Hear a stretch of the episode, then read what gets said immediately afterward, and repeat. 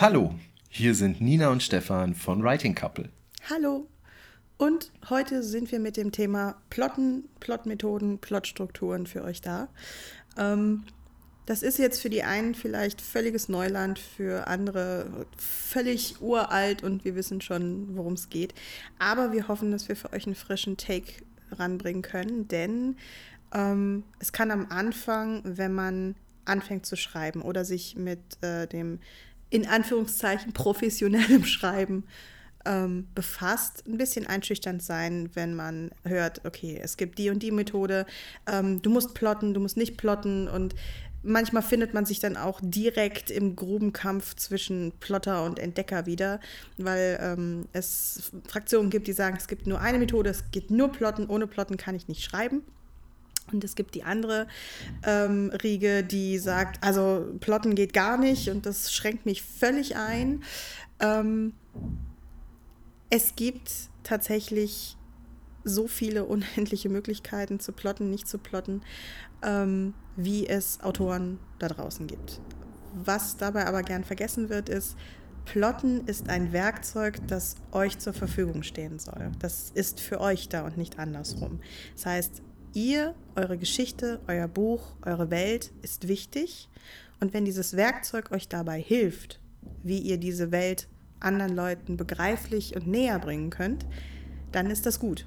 Wenn ihr es nicht braucht, dann benutzt es nicht. Ich werde ja fürs Kochen auch keinen Schraubenzieher benutzen, weil Spaghetti mit Schraubenzieher jetzt eher nicht so lecker ist. Aber wenn ich irgendwo eine Schraube reindrehen muss und sehe, hm, da müsste ich jetzt doch ein Werkzeug benutzen, dann nehme ich den Schraubenzieher dafür. Entschuldigung, ich muss gerade ein bisschen lachen über die Nebengeräusche. Ich hoffe, die sind nicht auf der Aufnahme. ähm, falls ja. doch, ist dieser Podcast wie immer Hashtag hochprofessionell. Aber irgendwie haben sich die Nachbarn entschieden, jetzt mit einem Bohnergerät über ihren Boden zu fahren. Gut.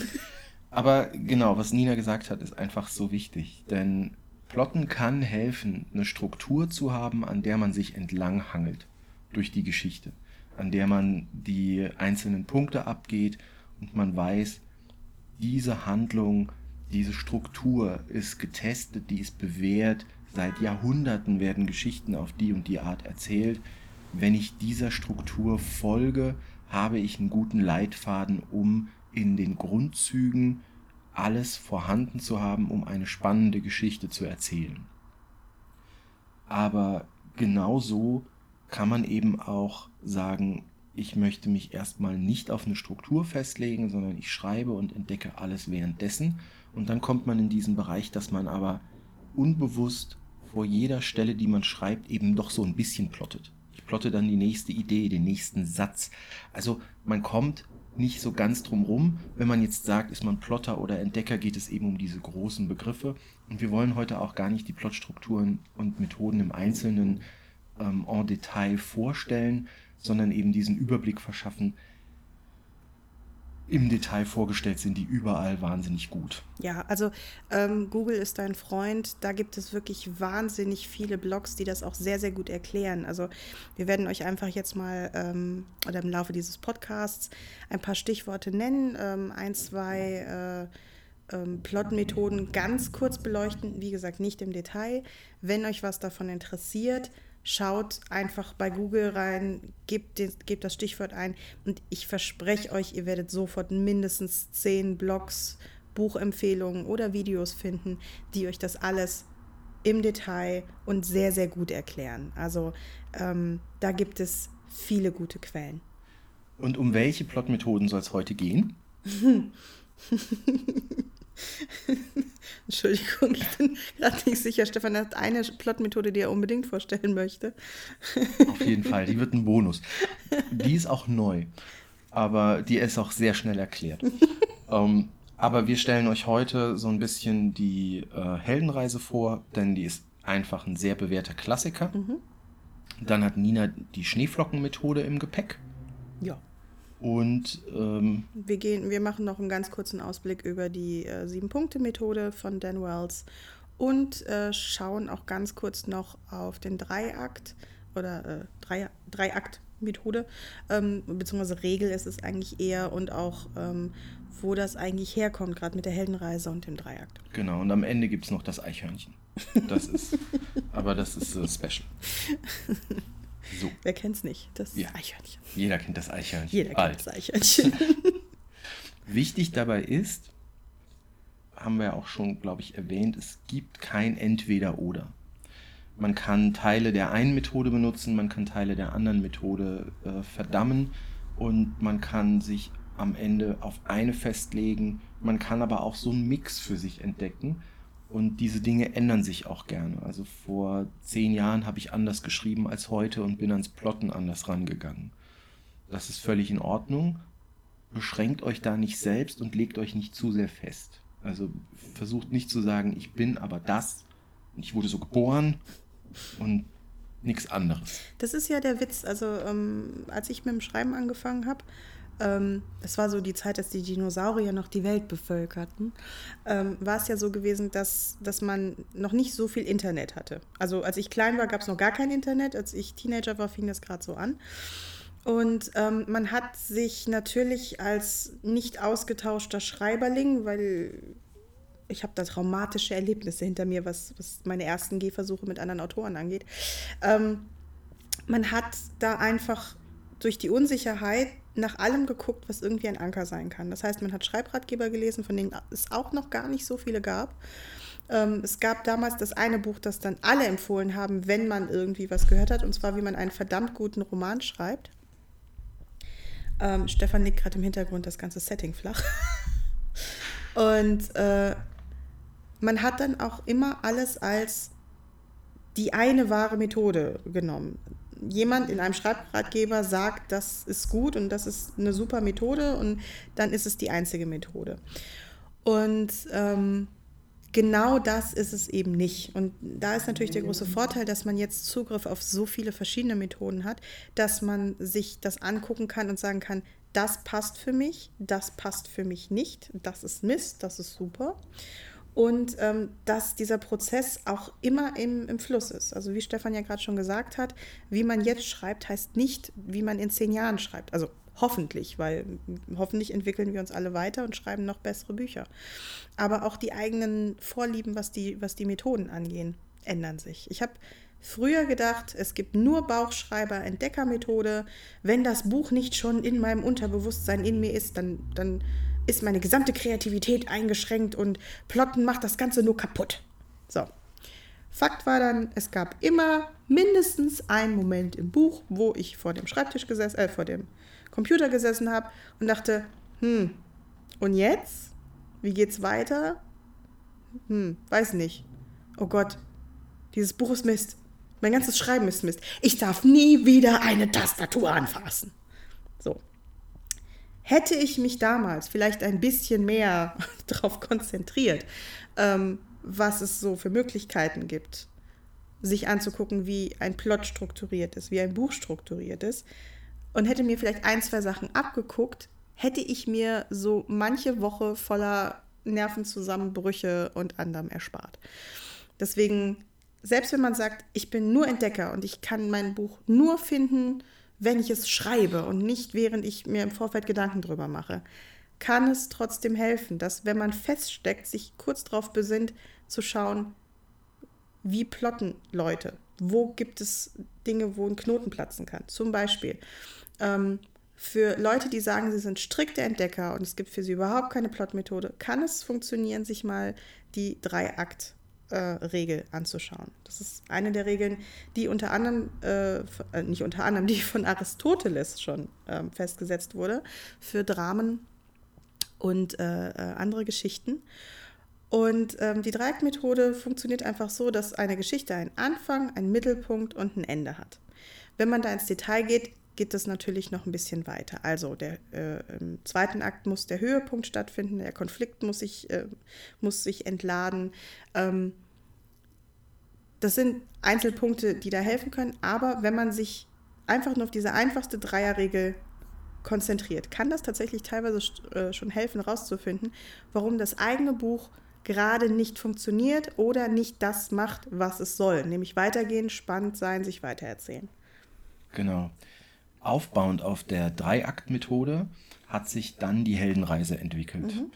Die Heldenreise ist tatsächlich eine der Grundformeln des Storytellings, die nicht nur bei Büchern, sondern auch bei Filmen, bei Theater eigentlich überall Anwendung findet und in beispielsweise Hollywood auch Drehbuchschreibern beigebracht wird, um auf die Schnelle ein Gerüst zu haben, an dem man ein Drehbuch auslegen kann. Und es gibt über die Heldenreise ein fantastisches Buch, auch so ziemlich das Standardwerk zur Heldenreise schlechthin, von äh, Christopher Vogler.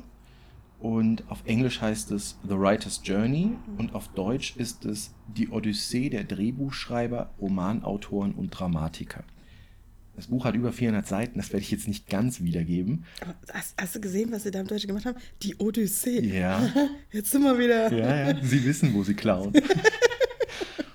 ähm, denn nichts anderes ist es. Aber es gibt in der Heldenreise zwölf Stationen, die zentral sind. Die Geschichte sollte sie alle benutzen, man kann aber auch Stationen weglassen. Für den Anfang würde ich persönlich empfehlen, wie bei jeder Regel, lernt die Regel, wendet sie sicher an und fangt erst dann an, die Regel für euch zu brechen. Ich kann eine Regel nur dann erfolgreich brechen, wenn ich sie kenne und wenn ich mit ihr vertraut bin. Wenn ich eine Regel breche, die ich nicht kenne, dann war es Zufall. Wenn ich es tue, weil ich sie kenne, dann weiß ich genau, was ich tue. Und dann ist es Absicht. Aber die zwölf Stationen der Heldenreise sind eben, man hat die gewohnte Welt des Helden. Also der Held wird in seinem gewohnten, oder die Heldin, also wir bleiben einfach mal bei die Heldin. Die Heldin wird in ihrem gewohnten Umfeld gezeigt. Bei Star Wars ist Ray Skywalker Nein, sie ist ja gar keine Skywalker, nein, nein. sie ist ja eine Palpatine. Ja, aber sie aber, heißt Skywalker. Ja, genau. Also, also Ray ist am Anfang eine Schrottsammlerin auf diesem Wüstenplaneten, ist ihre gewohnte Welt. Dann kommt der Ruf des Abenteuers. Bei Star Wars äh, Force Awakens wäre das, wenn Finn in ihre Welt kommt und ihr sagt, äh, er braucht Hilfe, also der kleine Bot von, von Dings, mit dem sie dann reden kann. Dann ist da kurz die Weigerung gegen das Abenteuer die fällt in dem Film etwas kurz aus. Hast du gerade BB-8s Namen vergessen? Ja, ich habe tatsächlich BB-8s du, Namen. Du hast einen Star Wars Namen vergessen? Ja, ich bin nervös und das ist so eine kleine Kugel. okay. Dann weigert sie sich ja kurz mit ihm mitzugehen, dann kommen die Stormtrooper und es wird sehr schnell klar, dass sie muss. Dann über, äh, übertreten sie eine erste Schwelle, das ist ganz wichtig. Und ähm, dann beginnt sie in das Abenteuer zu kommen. Dann kommt die Hilfe. Der alte Mentor, das ist bei Force Awakens Han Solo. Also klassischer könnte natürlich kein Mentor sein. Auf keinen Fall. Ja. er, ist, er, ist, er ist der, der, der, der die Obi-Wan-Figur von Force Awakens ist Han Solo. Dann überschreiten sie die erste Schwelle, der zweite Akt setzt an. Mhm. Das wäre, wenn sie bei äh, Mask äh, Katana, äh, Katana ankommen. Mhm. Und dann ähm, gibt es dort die Bewährungsprobe. Das ist wieder der Held, die Heldin trifft auf Verbündete und Gegenspieler in dieser neuen Welt. Es gibt Kämpfe und so weiter. Vordringen in die Untiefen des Bösen. Bei der Bewährungsprobe und dort der Mentor wird irgendwann ähm, geopfert in der Heldenreise. Das ist, ist, eine, ist auch ein ganz zentrales Element denn durch die emotionale Verbindung zum Mentor bekommt die Heldin in dem Fall nochmal den letzten, den letzten Schubs, ähm, das Böse vollständig zu überkommen. Dann kommt die entscheidende Prüfung. Das ist so ein bisschen äh, ein Teil ähm, der, der, der, das ist der Rückschlag. Es ist ein, ein sehr starker, gerade bei, bei Abenteuergeschichten, sehr starker actionlastiger Teil aber es ist vor allem ein sehr spannungsgeladener Teil. Und es ist der Teil, in dem die Helden nicht siegreich sind, sondern in dem die entscheidende Prüfung wird gerne vergeigt. Ähm, Moment, nein, da bin ich eins zu weit. Bei der Bewährungsprobe wird es vergeigt. Es gibt, ich habe genau, hab an, den, an, den, äh, an den Punkten bin ich jetzt wieder ein bisschen falsch. Alles gut. Ähm, ach je. Dann gibt es nach der, nach der entscheidenden Prüfung, beweise gerade, dass ich die Heldenreise nicht kenne. Doch, aber die Einzelpunkte kannst du nicht auswählen. Ich ja, meine, das stimmt. Wer kann das? Ja, dann gibt es die, äh, nach der entscheidenden Prüfung gibt es die Belohnung. Hier findet die Heldin einen symbolträchtigen Gegenstand oder sie erlangt die Kenntnis ihrer eigenen Bestimmung und erfährt die Schwächen des Gegners. Das heißt, ähm, bei, äh, bei Force Awakens würde ich jetzt sagen, dass die Belohnung ist, wenn sie wissen, wie sie Starkiller Base platt machen können.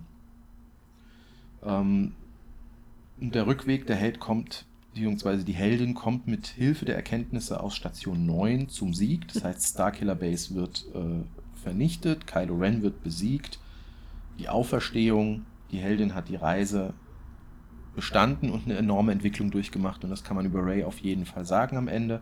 Und die triumphale Rückkehr ist dann der letzte Punkt. Es gibt dann, das ist so quasi das, der Epilog. Ja, also die, die, die Helden die Protas sind siegreich, sie kommen zurück, es wird gefeiert und so weiter. Und es gibt die Anerkennung. Und das wäre so im groben die Heldenreise. Ähm, in dem Buch ist das wahnsinnig gut beschrieben, mit Beispielen, hauptsächlich an Filmen, weil ähm, Christopher Vogler äh, das für Hollywood geschrieben hat. Ich finde das für Filme gar nicht schlecht, weil ähm, ein Film ist ein Medium, das man sich sehr leicht mehrmals reinziehen kann, um zu testen, wo genau sind diese Punkte ich habe einen Zwei-Stunden-Film eben in zwei Stunden durchgeguckt und ein Buch eben nicht in zwei Stunden durchgelesen, also ich persönlich nicht.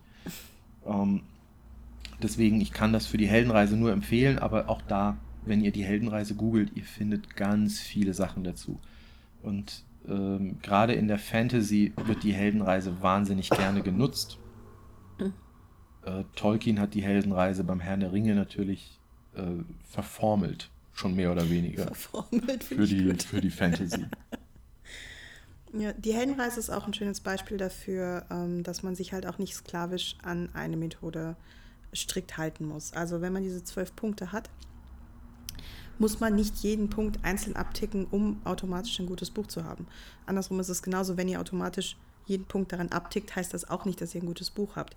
Aber ein Designelement, ähm, das ich zum Beispiel bei der Heldenreise sehr spannend finde und auch gern in Büchern lese. Es ist halt so ein, so ein Trope, der kommt immer wieder mal vor in Filmen und Dings. Aber ich finde ihn gut, deswegen sage ich ihn hier. Und zwar ist das der Rückschlag. Ähm, man folgt Helden, egal in welchem Genre, ähm, natürlich immer auf ihrer Reise, wie sie den Antagonisten, Big Bad, das Böse, irgendwas, ähm, auf jeden Fall ihren Gegner ausschalten wollen für eine gute Sache. Und man sieht diesen Plan und, und sieht, wie, wie der funktioniert und wie der funktionieren könnte und wie viel Mühe da reingeht und wie viel Arbeit da reingeht. Und dann kommt der Klassiker mit, es geht schief. Und der Held, die Heldengruppe, die Heldin verliert alles. Die ganze Mühe, die ganzen Anstrengungen, alles, woran man gearbeitet hat, der Punkt, wo man vorher stand, alles ist weg. Man ist noch tiefer in der Dürfen wir hier fluchen? Ich fluche hier ständig, es tut mir leid. Also man, man sitzt tiefer im Mist, als man vorher äh, überhaupt gewesen ist. Und dieser Moment macht die Protagonistinnen so stark, wenn sie sich da wieder rausarbeiten, weil man dann sieht, okay, alles, alles ist schiefgelaufen, die Hoffnung ist weg und das ist ja immer so der größte Antrieb. Alles ist furchtbar und dann kommt der Protagonist, die Protagonistin, und gräbt sich aus eigener Kraft raus und besiegt noch den übermächtigen Gegner. Mhm. Und das ist was, was emotional immer abholt. Mhm. Wenn es gut gemacht ist, natürlich besser, als wenn es jetzt einfach nur so draufgeklatscht ist, aber es macht einfach Spaß. Das kann dann auch so Filme, die vielleicht oder Bücher, die ein bisschen lusch sind. Ich denke jetzt zum Beispiel an den A-Team-Film. Den finde ich unterhaltsam. Mhm. Aber man hätte einiges anders machen können oder besser. Was ich total spannend finde, war der Moment, wo dieser große Plan ausgeführt wird und dann doch im letzten Moment wieder in Düt geht und sich dann aber doch nochmal dreht. Ne? Das, mhm. sind, das sind dann halt so, so Momente, da ist das halt in einer sehr kleinen, komprimierten Form angebracht, dieser, dieser Trope mit ja. der Plan geht schief, aber die Helden schaffen es trotzdem. Und trotzdem finde ich ihn dann in dem Moment spannender und fand den Film dann auch interessanter als andere Dinge. Das stimmt, ja. Ja. Ähm, genau, aber wie unterscheidet sich die Schneeflocke jetzt von der Heldenreise? Smooth Transition. ja, ich bin Master of Segways. ich hasse Segways. Ja, ähm, wie Stefan schon angesprochen hat, gibt es noch eine Plotmethode, die nennt sich die Schneeflockenmethode. Ähm, die wurde erfunden von Randy Inge Ingermanson. Ingermanson.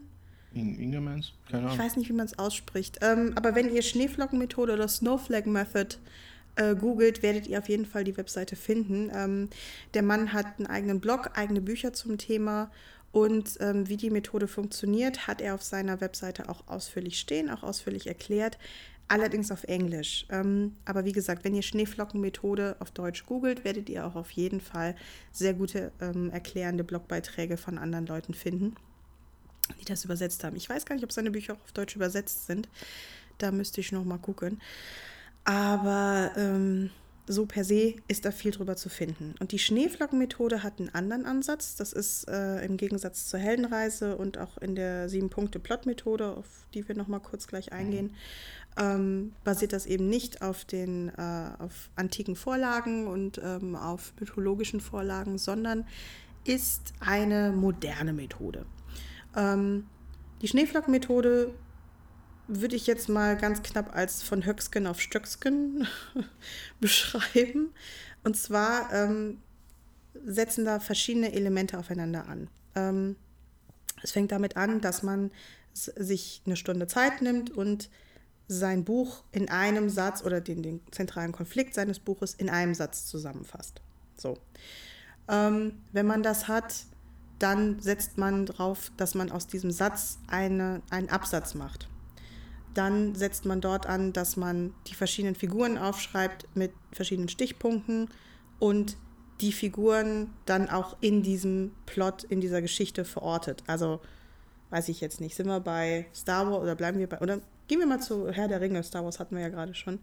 Ähm, dann wäre Frodo zum Beispiel äh, schicksalsträchtige Figur, die den Plot äh, oder die ähm, äh, den Ausgang der Geschichte bestimmt oder Ringträger, der das Schicksal Mittelerdes rettet. So.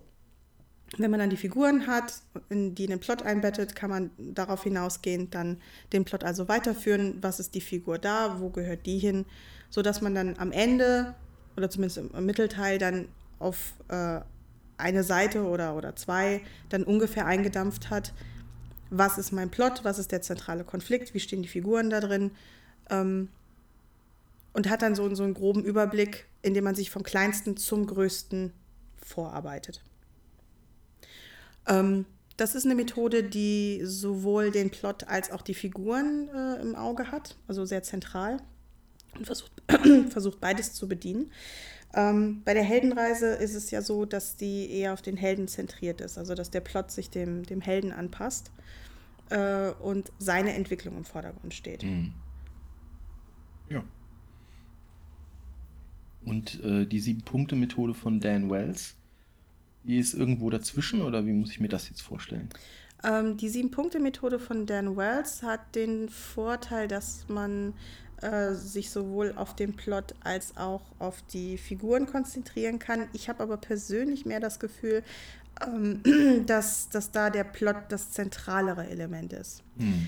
Ähm, die Sieben-Punkte-Plot-Methode von Dan Wells ist eine, eine Vorstellung ähm, von Charakter- und Plotentwicklung, die er sich halt äh, aus, aus dem äh, Rollenspiel-Fandom so ein bisschen extrahiert hat. Ähm, er hat da einen langen Vortrag drüber gehalten. Das ist, ich glaube, sogar eine sieben oder acht Videoreihe. Auf YouTube auf jeden Fall zu finden. Genau, also Dan Wells sieben Punkte Plot-Methode oder Seven, seven Plot Points. Ähm, findet ihr auf jeden Fall was. Es gibt aber auch hier in diesem Fall viele deutsche Blogs, die mhm. das Ganze paraphrasiert haben, sich die Videos angeguckt haben und das übersetzt und zusammengefasst haben. Ähm, ich persönlich finde die Sieben-Plot-Methode sehr gut. Ich mhm. bin da großer Fan von. Ähm, die knüpft schon ein bisschen an die Heldenreise an, aber wie gesagt, geht da ein bisschen mehr so, so auf den Plot. Ähm, die sieben Punkte in dem Fall wären dann, der erste Punkt ist der Hook, also der Haken ähm, wo es einfach darum geht, dass man auch wie bei der Heldenreise mit einem Status quo des Charakters anfängt. Ähm, idealerweise spannend genug, dass der Leser denkt, mm okay, das ist jetzt äh, eine nette Welt, ähm, aber das ist ja nicht normal. Also ähm, mhm. da muss doch jetzt irgendwas ändern. Wenn wir jetzt zum Beispiel hier beim, beim Harry Potter Beispiel sind, wir grasen heute jedes Fandom ab,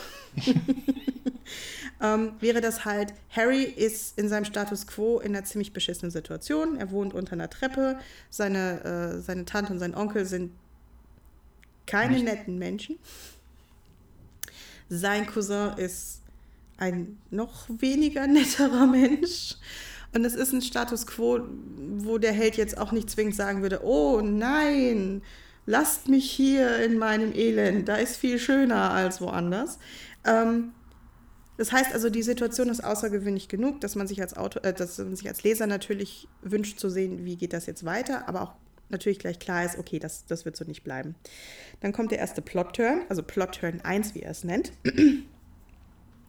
ähm, das ist der Punkt, wo die Dinge in Bewegung kommen, ähm, wo, was glaube ich auch bei, bei der Heldenreise der Call to Action ist, genau. nennt man das. Ähm, und wo es darum geht, dass der Charakter eine Entscheidung, äh, eine Entscheidung trifft, ob er seine Welt jetzt verlassen will oder nicht. Ähm, warum ich glaube, dass das plotzentrierter ist als charakterzentriert. Anders als bei der Heldenreise gibt es hier kein Wehren des Charakters. Es gibt kein, äh, der Held ähm, äh, muss sich jetzt unbedingt äh, freiwillig dafür entscheiden, seine Welt aufzugeben, sein Status quo und sich dem, dem Abenteuer zu stellen, weil ihm in den meisten Fällen noch klar ist, dass dieses Abenteuer halt schwierig wird und schmerzhaft für ihn. Ähm, bei der sieben Plot-Methode ist es eher so, dass ähm, der Plot davon ausgeht, dass der Charakter das sowieso macht. Meistens durch ähm, positive äh, ähm, Anreize. Also bei Harry Potter wäre das jetzt zum Beispiel, er ist in einer schlechten Situation, er kriegt diesen Brief, ihm wird gesagt, you're a wizard, Harry, also du bist, du bist ein Zauberer, Harry, und du kannst nach Hogwarts. Und ähm, Harry sagt dann, hey, geil, mach ich. Also, okay. also gut, was hätte er auch anders sagen sollen? Ja, wer wäre nicht mitgegangen, wenn Haggis bei dir vor der Tür steht und mit dem Brief in der Hand? Moment. Hagrid. Hagrid, ja. Ah, ja. ja. ja. du hast Hagrid. auch Lust auf Urlaub in Schottland, ja. ja. Wenn Haggis bei mir vor der Tür stünde, wäre das eine ganz andere Geschichte. Oh mein Gott. Ja. Er riecht aber nicht, also Haggis riecht nicht schlecht. Ich würde es okay. tatsächlich auch nächste Mal probieren. Beim letzten Mal bin ich, bin ich rausgepusst, aber. Das wird unser Food-Podcast. Das wird aber ein separates Projekt. okay. okay. Ähm, Genau. Das nächste wäre dann ähm, Pinch 1. Also es gibt, wie man hier schon merkt, zwei Pinches. ähm, beim ersten Pinch ist es jetzt so, dass äh, der Charakter zum ersten Mal wirklich ähm, aktiv auf Negatives trifft und die äußeren Umstände äh, dazu führen, dass er ähm, sich eben mit dieser neuen Welt und deren Negativseiten auseinandersetzen muss und dann auch ähm, aktiv werden muss. Also in dem Fall wäre es zum Beispiel der, ähm, der Troll, der freikommt und den Harry ähm, dann mit äh, Hermione und Ron ähm, außer Gefecht setzen muss. Das ist natürlich, das ist kein Butterbier, das ist keine äh, wunderschöne neue äh, Zaubererwelt, sondern das ist, diese Welt ist gefährlich, die kann gefährlich sein und die kann auch dein Leben bedrohen. Das heißt also, ähm, äh, der Plot wird da etwas, etwas äh, aktiver, etwas, äh, also zwingt den Charakter auch in bestimmte Richtungen zu gehen. Dann gibt es den Midpoint. Ähm, das ist der erste Punkt, wo der Charakter dann aktiv sich entscheidet, nachdem er das Übel gesehen hat, das Negative, dass er aktiv was dagegen tun will. Da können wir jetzt natürlich auch sagen, okay, mein Charakter macht das jetzt einfach nicht, der bleibt zu Hause. Sagen wir, Frodo hätte jetzt keinen Bock gehabt, bleibt in den Shire und also bleibt im Auenland und trinkt einfach weiter Tee. Dann kann die Welt halt vor die Hunde gehen. ähm, aber irgendwie muss man natürlich den Charakter dazu kriegen, dass er jetzt aktiv die Rolle des Helden übernehmen will. Und das ist dieser Midpoint. Ähm, in, bei, in dem Fall vom ersten Harry Potter Buch wäre das halt der Moment, wo ähm, Harry äh, herausfindet, dass, ähm, die, äh, dass ein Einhorn ähm, im, im Wald äh, ausgesaugt wurde und dass er das einfach mies findet und sagt, wer das getan hat, muss zur Strecke gebracht werden. Ich muss diesen Menschen finden oder dieses Wesen, das das getan hat. So, Pinch 2 käme nach dem Midpoint. Ähm, die Pinches, wie ihr vielleicht schon mitbekommen habt, äh, sind die Punkte, an denen ähm, die Dinge etwas kniffliger werden. ähm, und sich für den Charakter was Negatives ergibt. Also, wenn wir in Pinch 1 die erste negative Begegnung des Charakters mit äh, den Negativdingen in dieser Welt, in diesem Plot ähm, hatten, muss Pinch 2 da jetzt einfach nochmal eine Schippe drauflegen. Es gibt also wieder eine Negativkonfrontation für den Charakter. Die, da muss aber mehr auf dem Spiel stehen als jetzt bei Pinch 1. Also, wenn jetzt Harry Potter zum Beispiel bei, im ersten Pinch gegen den Troll kämpfen musste, war das gefährlich. Aber es gab trotzdem noch ein gewisses Sicherheitsnetz. Es ist innerhalb der Schule passiert, es war ein Lehrer in der Nähe, es war klar, dass da unten was vor sich geht. Früher oder später wäre Hilfe gekommen. Das heißt, hätte Harry das nicht von alleine geschafft mit seinen Freunden, hätte es das Sicherheitsnetz der Lehrer gegeben, die das im letzten Moment vielleicht doch noch hätten verhindern können. Im Pinch 2 ähm, wäre das der Fall, wo äh, Ron und Hermine in die, in die magischen Fallen ähm, äh, fallen und Harry allein auf sich gestellt ist. Das heißt also, ähm, sie versuchen ja äh, den Philosopher, also den ähm, Stein Bücher, der Weisen. Dankeschön. Ich habe die Bücher auf Englisch gelesen. Es ist schwierig, da immer ein bisschen rumzugehen.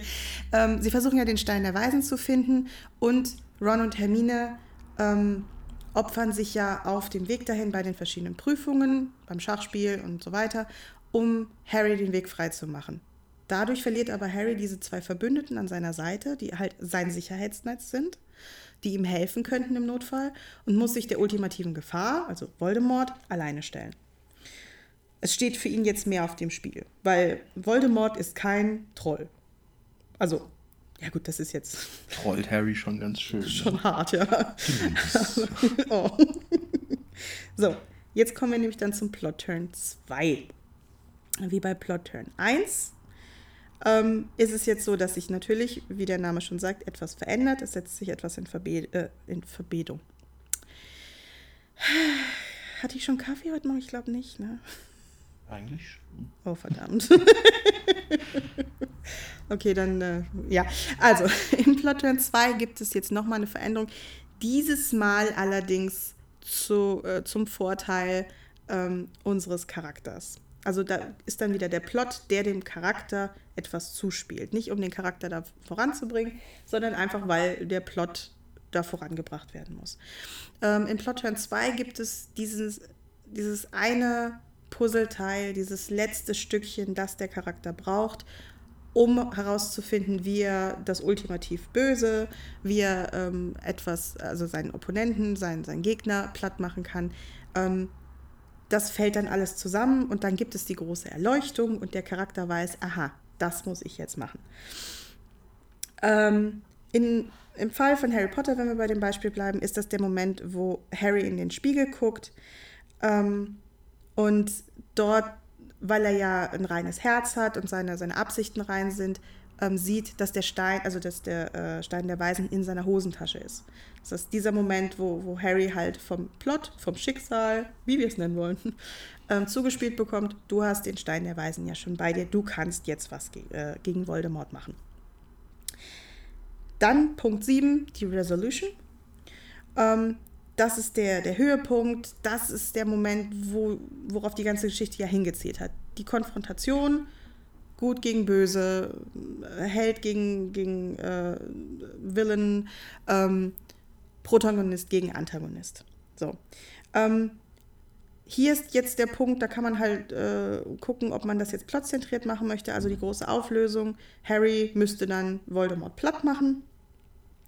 Ähm, oder für sich als Charakter die Entwicklung kommt. Das wäre dann der Moment gewesen, wo Harry für sich sieht, ähm, dass seine Motive als, als äh, Mensch und als Zauberer wichtig sind und rein sind. Und dann ist das Voldemort plattmachen jetzt mehr so ein Nebending, sondern es geht dann mehr darum, ähm, dass Harry für sich sieht, ähm, er muss, er, er, darf nicht immer nur der Vergangenheit nachhängen, er muss sich auf sein neues Leben einlassen, ähm, er muss als Charakter weiterkommen. Also das wäre dann jetzt hier zum Beispiel die, äh, die Charakterlösung. Also die Charakter-Resolution. Das ist der einzige Punkt, wo der Plot dann einem den Charakter ein bisschen loslässt. Ähm, bei J.K. Rowlings Beispiel sind wir dann äh, bei der, bei der Plot-Variante. Ähm, Harry macht Voldemort platt, also zumindest in seiner geschwächten Form im Hinterkopf von dem Dingens. Das ist echt eklig gewesen. Das war nicht, also. Ja. Ähm, Honey und Nanny mit Magie. ähm, genau, also hier wendet sich aber im Idealfall alles zum Guten für den, äh, für den Hauptcharakter, also für den Protagonisten. Und ähm, wie gesagt, ich glaube, dass das schon mehr Plot konzentriert ist. Mhm. Ähm, man kann es natürlich auch anders sehen, man könnte da auch einen Charakterplot äh, draus machen. Aber ich glaube, dafür wäre tatsächlich die Heldenreise besser geeignet. Aber das äh, bringt mich auch perfekt zum nächsten Punkt, Master of Segways. nämlich das Problem Charaktere versus Plot. Hm. Ähm, eine Struktur, an der man sich entlangarbeiten kann, ist gut. Eine Struktur, an der man sich entlangarbeitet, verführt allerdings auch gerne dazu, sich sklavisch an die Struktur zu halten und nur die Struktur im Auge zu behalten. Und das führt dann schnell dazu, dass man die Heldenreise entwickelt mit Charakteren, die sich darin bewegen, aber die Charaktere entwickeln sich nicht, sondern nur der Plot entwickelt sich. Bei Dan Wells Methode ist das Risiko vielleicht sogar noch größer. Mhm. Und dann hat man zwar einen super Plot, aber die innere Welt der Charaktere ist tot. Und in dem Moment hat man das, was man so schöne, äh, so schön in Rezensionen lesen kann, was wir alle fürchten, nämlich die hölzernen Charaktere, die nicht lebendig wirkten, die nicht nachvollziehbar. Und das ist so ein Problem. Mhm. Also eine Plotstruktur ist tatsächlich eine Plotstruktur, aber die Charakterentwicklung muss immer Hand in Hand damit gehen. Da kommt dann auch wieder der Spickzettel und unser letzter, unser vorletzter Podcast zu Charakteren ins Spiel. Das heißt, äh, dieses ganze Writing Couple System geht Hand in Hand. Das ist ja das furchtbar. Ist Wahnsinn. Und äh, deswegen, also als kleiner Tipp, Plotstruktur ist wichtig, Charaktere sind aber auch wichtig. Das eine funktioniert nicht ohne das andere. Mhm. Tolle Charaktere und ein langweiliger oder lückenhafter Plot oder ein, ein Plot mit Logiklöchern oder den fehlender Spannungsbogen, den retten die tollsten Charaktere nicht. Ja. Und äh, einen tollen Plot retten platte äh, machen platte Charaktere kaputt. Das heißt, ihr braucht eine Waage. Eine Plotstruktur hilft euch, ähm, eben das zu tun, zu plotten. Aber vergesst darüber hinaus nicht, dass Charaktere diesen Plot auch logisch und schlüssig vorantragen müssen.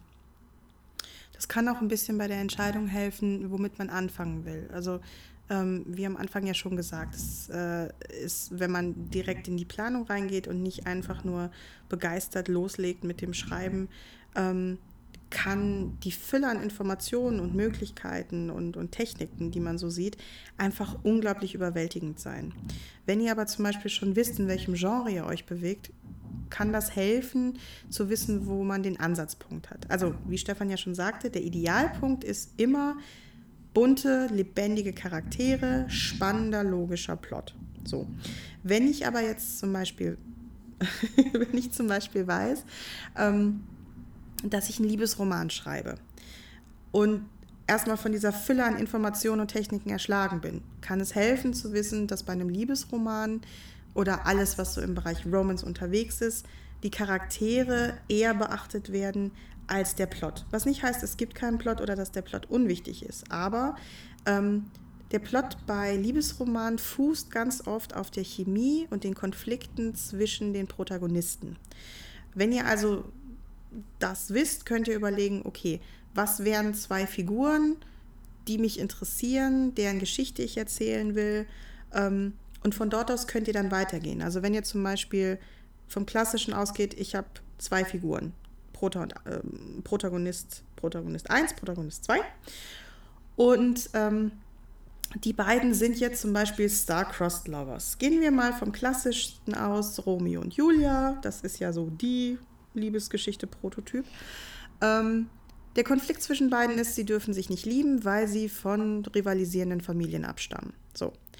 Und darauf hinaus kann man dann den Plot drumherum stricken dass die beiden also von unterschiedlichen Familien kommen. Was macht die Familien unterschiedlich? Warum liegen die Familien im Clinch? Was sind die Konsequenzen, wenn die beiden sich lieben? Warum darf es nicht rauskommen? Und so kann sich dann ein Plot entwickeln, einfach weil ich weiß, okay, ich habe meine Figuren schon, ich weiß, was deren Hauptthema ist, ich weiß, was die beiden verbindet und was sie trennt. wie sieht das Ganze drumherum aus. Mhm. Bei einem Thriller wäre es jetzt zum Beispiel in der anderen Richtung. Ähm, beim Thriller ist ein wichtiger, also ein guter Charakter natürlich auch wichtig. Das haben, äh, hat der Trend zum Beispiel der skandinavischen ähm, äh, Thriller und Thriller-Serien äh, der letzten Jahre gezeigt. Ähm, allerdings ist bei einem Plot äh, ein, ein logischer, äh, bei einem Thriller ein logischer Plot ähm, sehr wichtig. Wenn der Plot nicht funktioniert, fällt das eher ins Auge, als wenn bei einem Liebesroman der Plot nicht 100% gerade ist oder 100% logisch. Ähm, deswegen wäre es da zum Beispiel eher zu gucken, wenn ich sage, ich plotte einen Thriller, dass ich vielleicht erstmal mit dem, mit dem Plot anfange, also wer ist mein Antagonist, warum tut er das, was sind es für, ähm, für Gräueltaten, die geschehen? Und aufgrund dessen kann ich mir den passenden Protagonisten bauen Entschuldigung. Ähm, wenn wir zum Beispiel sagen, ich habe äh, Hannibal Lecter, der ist ein unglaublich intelligenter, gleichzeitig aber charismatischer Antagonist. Ähm, beziehungsweise er ist ja nicht der Antagonist, er ist, äh, der ist eine ganz, ganz verquere Art von Gandalf. Mentor. Ja, das ist ein ganz, ganz seltsamer Mentor. Ganz, ganz seltsam. Aber ähm, sein Gegen- und Mitspieler ist ähm, Clarissa Starling. Heißt die Clarissa? Nee. Clarice. Clarice, fast. Ich und Namen. Clarice Starling. So. Ähm, er ist charismatisch, er ist weltgewandt, er ist ein abgrundtief böses Monster. Sie ist eine starke Frau, die aber viel Schmerz verbirgt, den er gezielt aufbohrt. Sie ist das Gegenstück zu ihm, was sich gleichzeitig ergänzt. So, wenn ich also jetzt zum Beispiel schon einen Hannibal Lecter hätte, könnte ich daraus eher für mich rausfinden, was für einen Protagonisten ich brauche, als wenn ich erst mit dem Protagonisten anfange und dann den Plot drumherum äh, baue. Was nicht heißt, dass, dass das nicht auch geht. Aber wenn man halt am Anfang nicht weiß, wo man anfangen soll, kann es durchaus helfen zu überlegen, in welchem Genre bin ich unterwegs und was ist da das Hauptaugenmerk für mich in dem Moment. Genau. Ja. Ich glaube, damit haben wir alles erzählt, was wir erzählen wollten. Nein, du schüttelst den Kopf. Also wir haben noch die äh, Eichhörnchen-Methode ja. und es gibt noch eine Methode, die ich ganz kurz noch anreißen möchte. Ähm, ah, okay. Und zwar, ähm, was wir bisher vorgestellt haben, ist ja den Gesamtplot für ein Buch oder einen Film, also in unserem Fall, wir sind ja Autoren, ein Buch zu plotten. Ähm, allerdings geht es da natürlich eher um die großen Wendepunkte. Also wenn wir jetzt zum Beispiel beim Star Wars ähm, Beispiel bleiben, bei Ray sind die, die wichtigen Plotpunkte natürlich äh, äh, gegeben, sei es durch die Heldenreise oder sieben Plotpunkte. Aber nur von diesen großen Wendepunkten lebt ein Buch ja nicht. Das dazwischen ist das, was es spannend macht. Mhm. Und das ist der Punkt, wo man durchaus auch gern mal hängen bleibt. Ich bleibe da zum Beispiel sehr gerne hängen. Ich äh, bin mhm. da ein perfektes Opfer für. Und es gibt eine Methode, die dabei helfen kann, dass man sozusagen dieses Kleingekröse zwischen den wichtigen großen Plotpunkten ähm, oder, oder Wendepunkten ähm, auffüllen kann, wenn man da zum Beispiel hängen bleibt. Ähm, das ist die Methode Kreativ mit der Matrix von Richard Norden. Der hat da auch mal ein Buch drüber geschrieben. Problem ist, das gibt es nicht mehr. Also es war ein E-Book, das gibt es nirgendwo mehr. Ich weiß nicht warum. Ähm, ich weiß auch nicht, ich glaube, sein Blog existiert auch nicht mehr. Aber es gibt wie das im Internet so ist, natürlich andere Blogs, die die Methode schon äh, erklärt haben und auch übersetzt haben. Also wenn ihr kreativ mit der Matrix sucht, es gibt da auch sehr gute Blogs zu ähm, im Internet, die die Methode erklären, weil die ist ein bisschen komplizierter. Es geht im Endeffekt darum, dass man ähm, für sich verschiedene Stichpunkte festlegt und dann in Korrelation zueinander setzt und guckt, was das an Kreativität auslöst.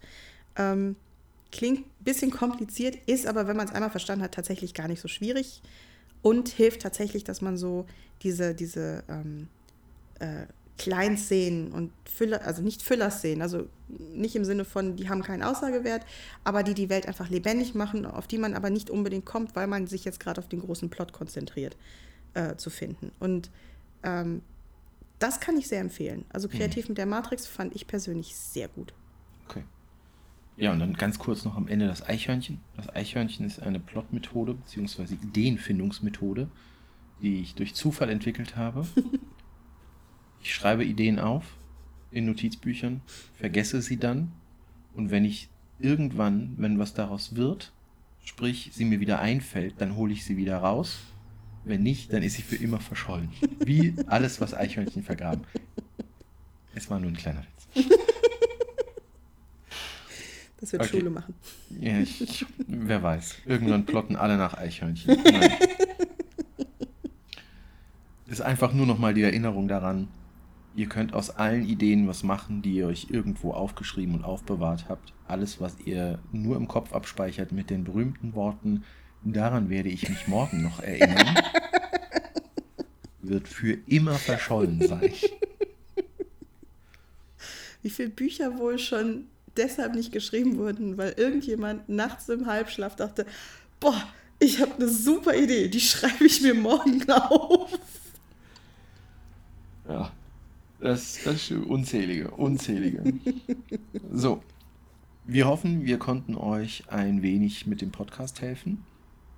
Den Spickzettel findet ihr wie immer auf der Homepage www.writingcouple.de. Jo und beziehungsweise den direkten Link zum Spickzettel, in dem es auch um verschiedene Plotmethoden gehen wird und eure Möglichkeit, euch da so ein bisschen einen eigenen Baukasten von wie plotte ich momentan und was gefällt mir, euch auf den Merkzettel dann zu schreiben, dass ihr das für euch immer parat habt. Äh, den direkten Link zum Spickzettel findet ihr im Newsletter und die Newsletter-Anmeldung ist auch auf writingcouple.de wir würden uns freuen. Einmal im Monat kommt ein Newsletter, nicht häufiger.